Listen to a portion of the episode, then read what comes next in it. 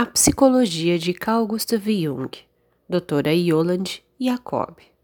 Continuação, capítulo 3. O sonho como reino infantil.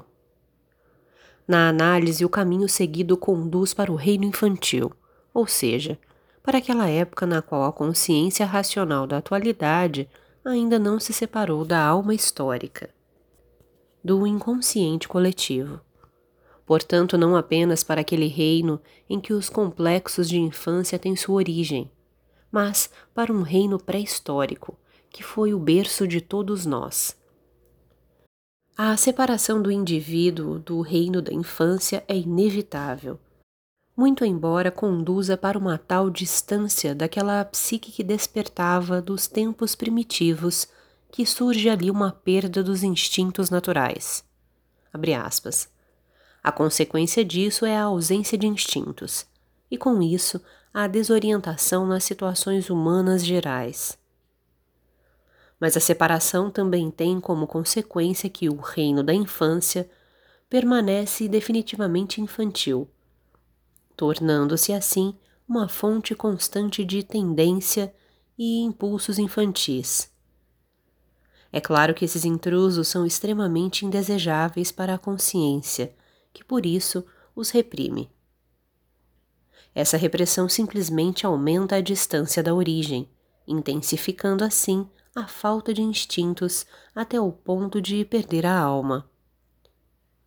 A consciência, portanto, ou se vê inundada pela infantilidade, ou tem de se defender constantemente contra ela sem aurir resultados. A atitude unilateral da consciência apesar de seu êxito inegável, deve ser vista como inadaptada e adversa à vida.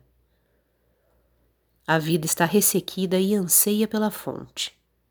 Mas a fonte só pode ser encontrada no reino da infância, onde, como antigamente, pode-se receber instruções do inconsciente. Infantil não é só quem permanece por muito tempo criança, mas também quem se afasta da infância, pensando que com isso parou de existir. Isso porque ele não sabe que todo o psíquico possui uma face dupla. Uma olha para frente, a outra para trás. É ambígua e por isso simbólica, como toda a realidade viva. Na consciência encontramos-nos num cume e pensamos de maneira infantil que a sequência do caminho nos conduzirá a uma altura mais elevada, além do cume. Essa é a ponte quimérica do arco-íris. Nota de rodapé 171. Todavia, para alcançar o próximo pico, a gente desce. Tem de descer, se quiser conseguir chegar lá, para aquela terra onde os caminhos começam a se dividir. Fecha aspas, nota número 172. Abre aspas. A resistência da consciência frente ao inconsciente, assim como sua subestimação, são uma necessidade de desenvolvimento histórica, pois do contrário a consciência jamais poderia ter se diferenciado do inconsciente. Fecha aspas, nota 173. Só que a consciência do homem moderno já se distanciou por demais de suas origens do inconsciente, esquecendo inclusive que esse de modo algum funciona no sentido de nossas intenções conscientes. Mas funciona de forma autônoma.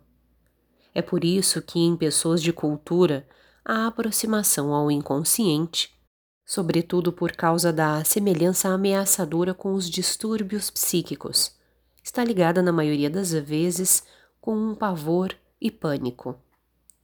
Abre aspas. Analisar o inconsciente como um objeto passivo não traz nada de suspeito para o intelecto.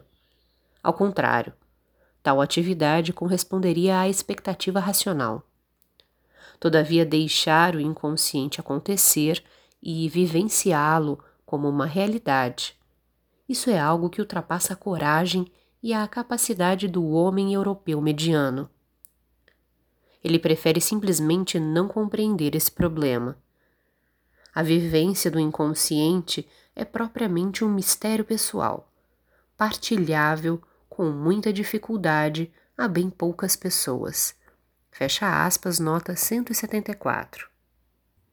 Em consequência do acento exagerado do lado consciente, e como consequência disso, a repressão e desconexão do lado inconsciente da psique do homem moderno, por meio do qual esse como que transborda, o problema da aproximação ao inconsciente e sua estrutura orgânica se tornou um problema especificamente ocidental e moderno, que hoje ganhou uma importância eminente, não apenas para o indivíduo, mas para todos os povos.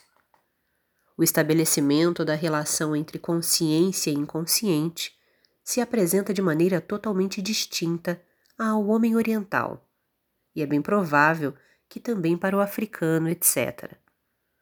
Segundo Jung, a consciencialização e integração dos conteúdos infantis deve preceder o trabalho de processamento do material do inconsciente coletivo.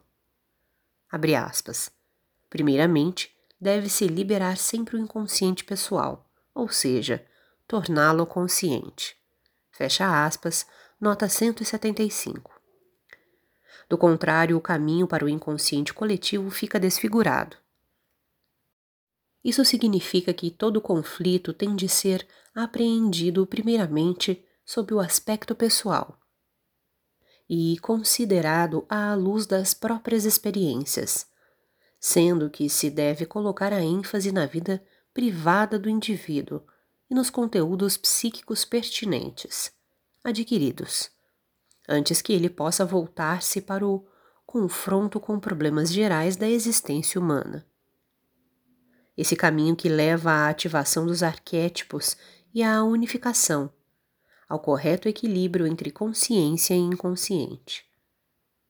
É o da cura, e visto a partir do lado técnico, o caminho da interpretação dos sonhos.